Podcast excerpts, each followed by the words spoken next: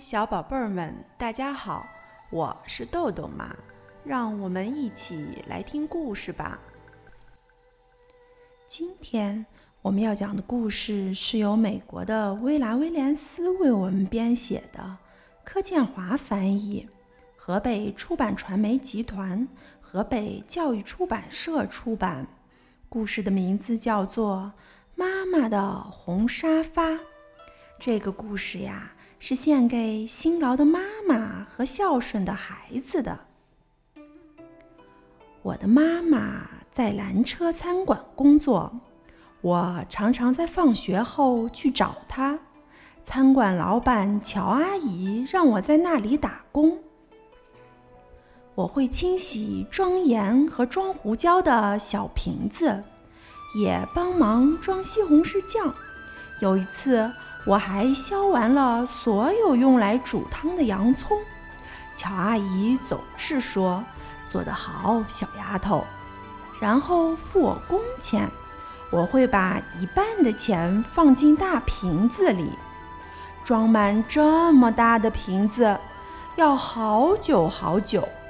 妈妈每天下班回来，从皮包里拿出她赚的小费。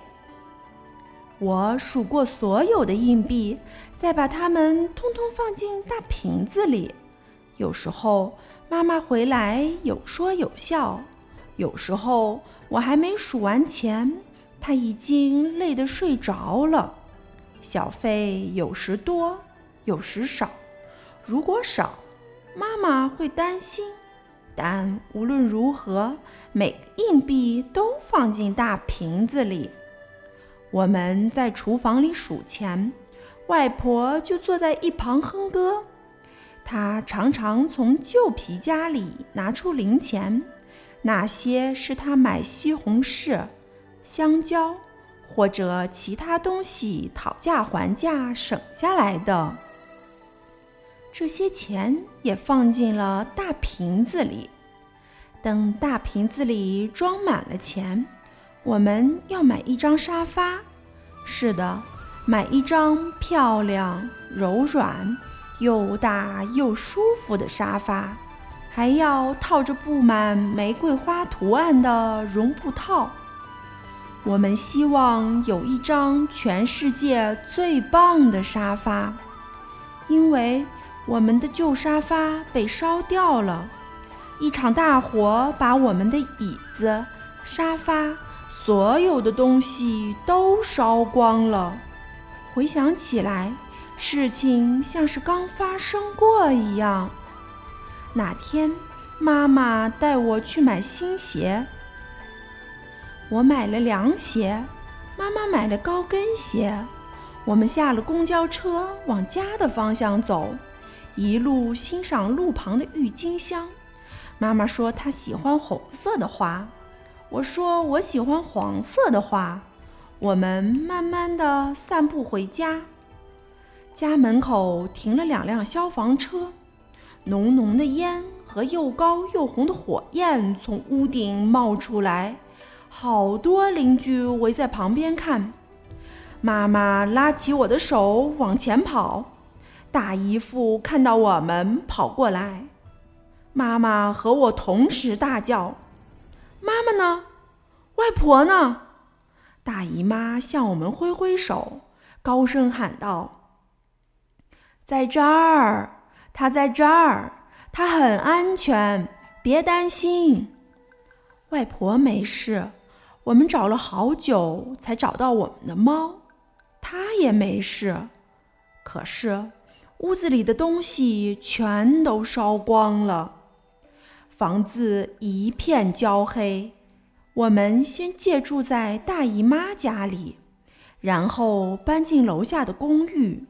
我们把墙壁涂成黄色，把地板擦得亮晶晶的。可是房子里空荡荡的。搬新家那天，邻居们带来披萨、冰激凌和好多东西。对面的邻居搬来一张桌子和三张椅子，隔壁的老先生给我们一张床，是他孩子小时候睡的。爷爷拿来一块美丽的地毯，小姨为我们做了一组红白条纹的窗帘。乔阿姨带来锅碗瓢盆和刀叉，表妹把她的玩具熊送给了我。外婆对大家说：“你们是世界上最好的人，真的很感谢你们。幸好我们还年轻，可以从头开始。”大家热烈鼓掌。过了一年。我们还是没有沙发，也没有大椅子。妈妈下班回来，脚很酸。她说：“真希望有舒服一点的沙发让我休息。”外婆坐着边哼歌边削马铃薯，也只能坐在硬邦邦的凳子上。所以，妈妈带回来的这个大瓶子，存零钱。大瓶子现在变得好重，我拿不动了。姨父给我一个十元硬币，我要他把我举高，才能把钱塞进瓶子里。晚餐后，我和妈妈和外婆站在大瓶子前面。妈妈说：“哇，真不敢相信，瓶子已经满了。”我数了数钱。用妈妈给我的纸把钱包起来。妈妈休假那天，我们去银行将硬币换成纸钞，然后再搭乘公交车去买沙发。我们逛了四家家具店，试坐了许多沙发，有大的、小的、高的、矮的、软的、硬的。外婆说：“她好像是童话故事《三只小熊》里的小女孩，坐了这么多种沙发。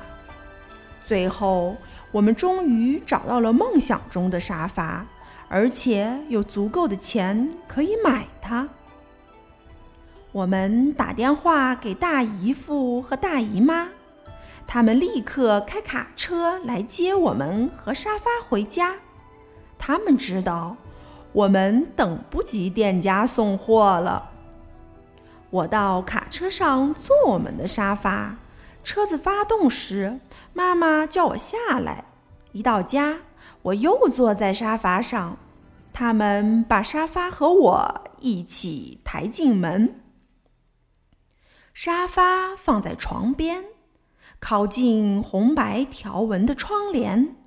外婆、妈妈和我一起坐在沙发上，大姨妈帮我们照相。